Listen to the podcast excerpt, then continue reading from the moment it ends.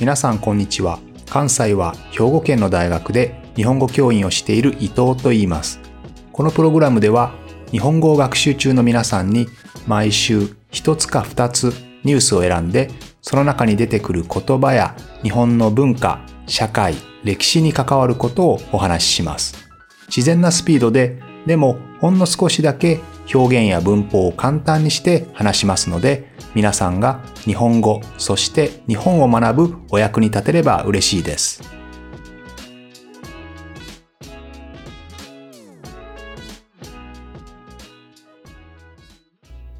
皆さんこんにちは。今日は6月の中旬中頃ですね。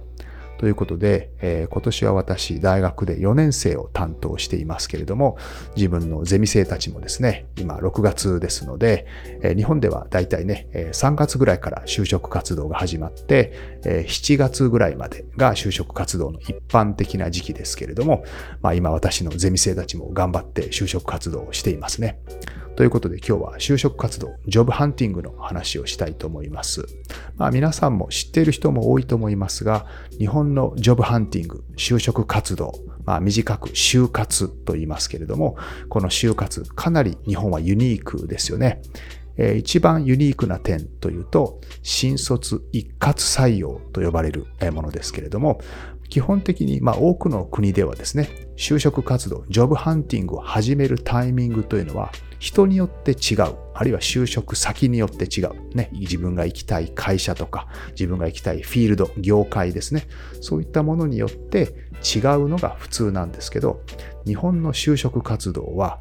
この新卒一括採用。新卒っていうのは新しく卒業するという意味ですので、大体日本では3月に卒業しますね。この例えば今ですと、2024年の3月に卒業する人は、みんなその前の、つまり2023年の3月1日から就職活動をみんな一緒に始めるんですよね。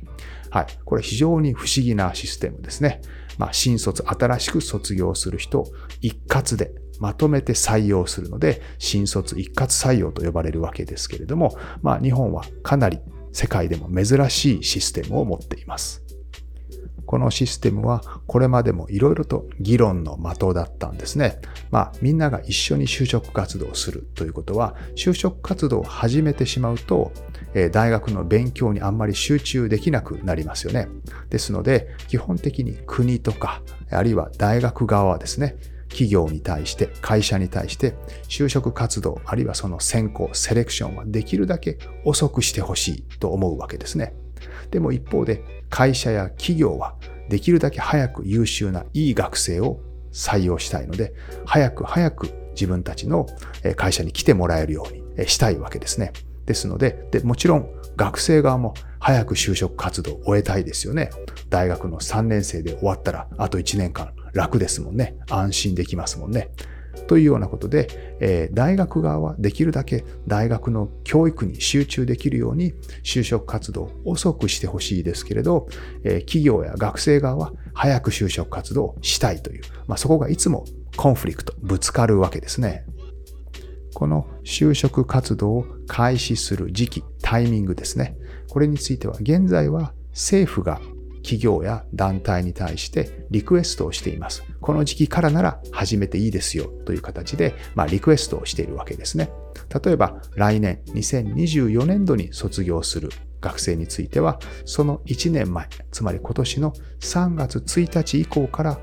広報活動していいですよ。これはつまり会社がうちの会社はこんな会社ですよ。こんな人材を求めていますよ。という広報活動を3月1日より後からしていいんですね。で、その情報を学生たちは見て、いろいろ選びます。どこに行きたいかな自分の能力とマッチするのはどこかなというふうに探すわけですよね。で、実際に採用の選考を始める、セレクションを始めるのは基本的に6月1日より後ですね。そして、え正式に内定を与える。内定というのは、まあ、つまり、ジョブオファーですね。オファー。まあ、つまり、私の会社に来てくださいと。あなたは採用されましたよという決定ですね。これは基本的には10月1日以降。ですので、3月に会社が情報をオープンにして、そしてセレクションを始めるのは6月。そして内定を出す、合格を出すのは10月1日より後というふうになっています。これ今のルールですね。でも、この今のような形になるまでには長い歴史があります。えー、まあ、というのはですね、この企業側が早く採用したい。学生も早く就職活動をしたいっていうのと、えー、大学や政府が、いや、きちんと教育する時間を設けてください。きちんと教育する時間を確保してくださいね。キープしてくださいね。という、この争いというのはずっとあるんですね。例えばですけど、1928年、もう100年ぐらい前ですね。100年ぐらい前ですけど、えー、財閥系の企業、まあ大きな企業と思ってください。大きな企業が、えー、あるルールを作ります。えー、採用、セレクションは卒業後に行うという、こういうルールを作ったんですね。ですので、学生たちは、え基本的な卒業後の3月から採用選考、ね、セレクションを受け始めるという、まあ、そういうルールになりました。でも実際はですね、その次の次の年ぐらいからすぐにルールを破る企業がいっぱい出てきてですね、卒業前からセレクションを始めてしまうんですよね。つまりルールを作っても結局形だけになってしまうということですね。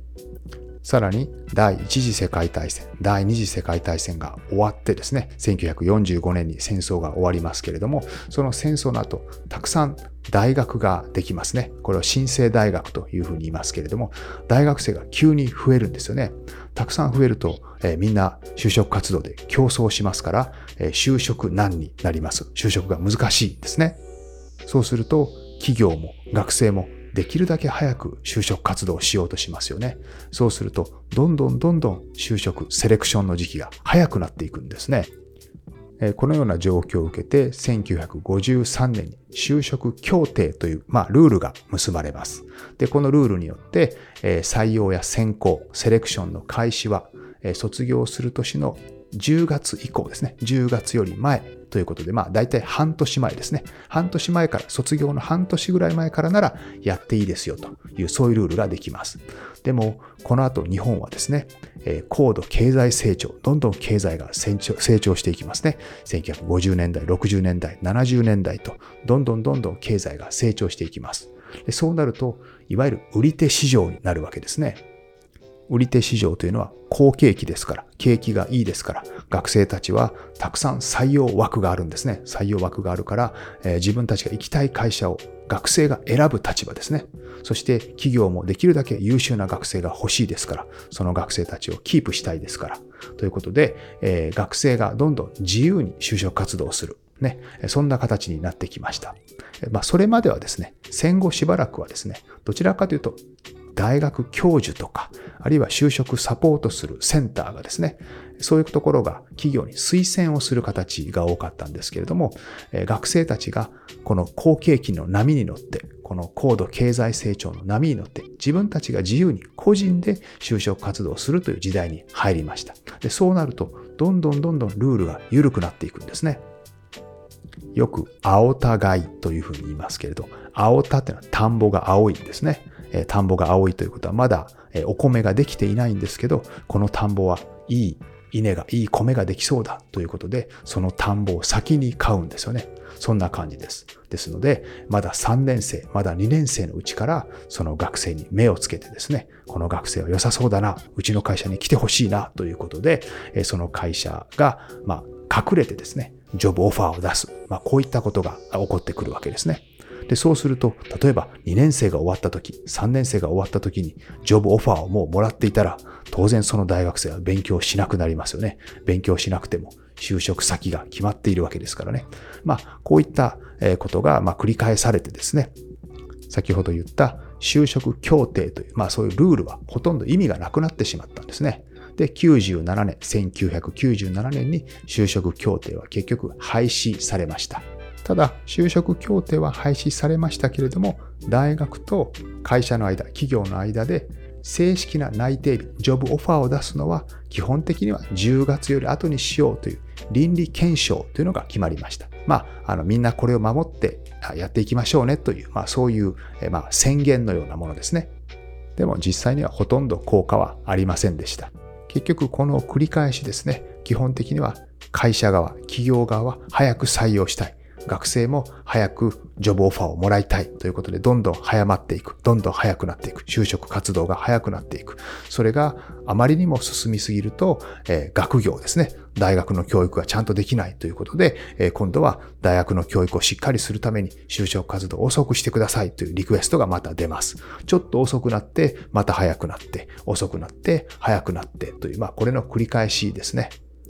この新卒一括採用というシステムですね。これも非常にユニークなものですけれども、まあそもそもですね、卒業する前から就職活動をする、ジョブハンティングをするということ自体が珍しいですね。えー、日本は基本的に9割ぐらいの人は、まあ仕事を探すわけですね。あの在学中に、大学にいる間に探すわけですけれども、例えばヨーロッパだとそれ平均すると4割ぐらいと言われていますね。ですので、多くの人は卒業してからジョブハンティングをするというのが普通ということです。で、日本では卒業前から就職活動をするので、どうしても大学には就職やキャリアサポートをするようなところが必要で、そういうセンターがたくさんあるんですよね。そして、えー、多くの学生たちは、例えば男性は60%ぐらい、女性は70%近くがそういうセンターを利用します。ヨーロッパは大学の中にある就職サポートセンターみたいなものを利用する人は2割より少ないですね。女性は15%ぐらいというふうに言われています。そしてこの卒業前の就職活動ということは、つまり卒業するまでの全ての成績が出ていない段階でその、例えば卒業論文、卒業研究をする前に就職活動が終わってしまいますので、ということは結局、大学の成績というのを企業はあまり重視しない、あまり見ないということになるわけですね。えー、まあ、こういうのポテンシャル採用というふうに言いますけれども、えー、仕事のスキルは大学を卒業して会社に入ってからスキルを上げなさいというですね、まあ、ちょっと変わった、ね、ちょっとおかしいですよね。こういうシステムになるわけです。普通は大学でま学んだこと、研究したことを活かして、それを活かして自分の専門分野に就職するというのがまあ普通のように思いますけど、日本の場合はそうではなくて、えー、基本的には就職してからそのスキルを磨くということになりますので、例えば日本には総合職というのがありますね。総合職というのは、まあ、その名前の通り総合的に何でもやるということですけれども、例えば営業もやるし、企画もやるし、え広報、宣伝もやるし、販売、セールスもやりますよというふうにですね、まあ、会社に入ったらいろんなとこをこうどんどんジョブローテーションで回していくんですよね。回っていくわけですね。で、その会社の専門になるという、その会社のことを全て知っている人材になる。こういう人がお給料が高いんですよね。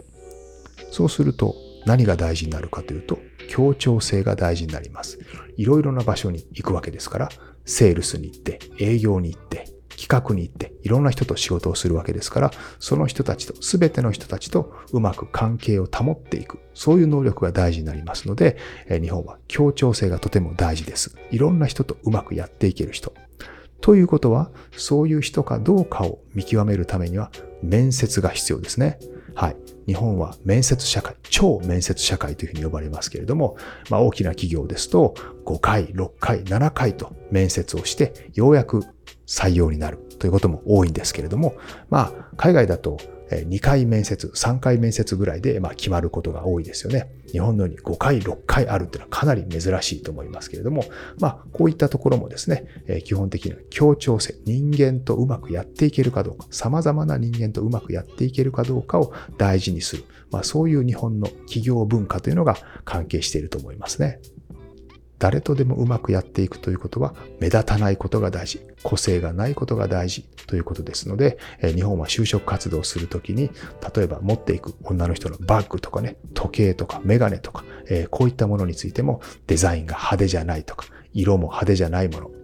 髪型ももちろん髪を染めてはいけないし、長い髪の毛は結んでいかないといけないとかね、アクセサリーはあんまりつけないとか、まあ、こういった細かいルールがあるわけですね。まあ、もちろんそれを守らなくても採用されないということはないですけれども、守った方が採用されやすいですね。まあ、こんな形になるわけです。どこでもうまくやっていけるような、ね、目立たない人というのが重宝されるというのはですね、昔から日本の特徴で、まあそれを変えなければいけないといろんな人が言っていますけど、結局全然変わってないですね。ということで、実は新卒一括採用というのが、この日本の独特のジョブハンティングの文化を作っているということが分かっていただけたかなと思います。ということで、今日は就職活動のお話でした。また来週も聞いてくれると嬉しいです。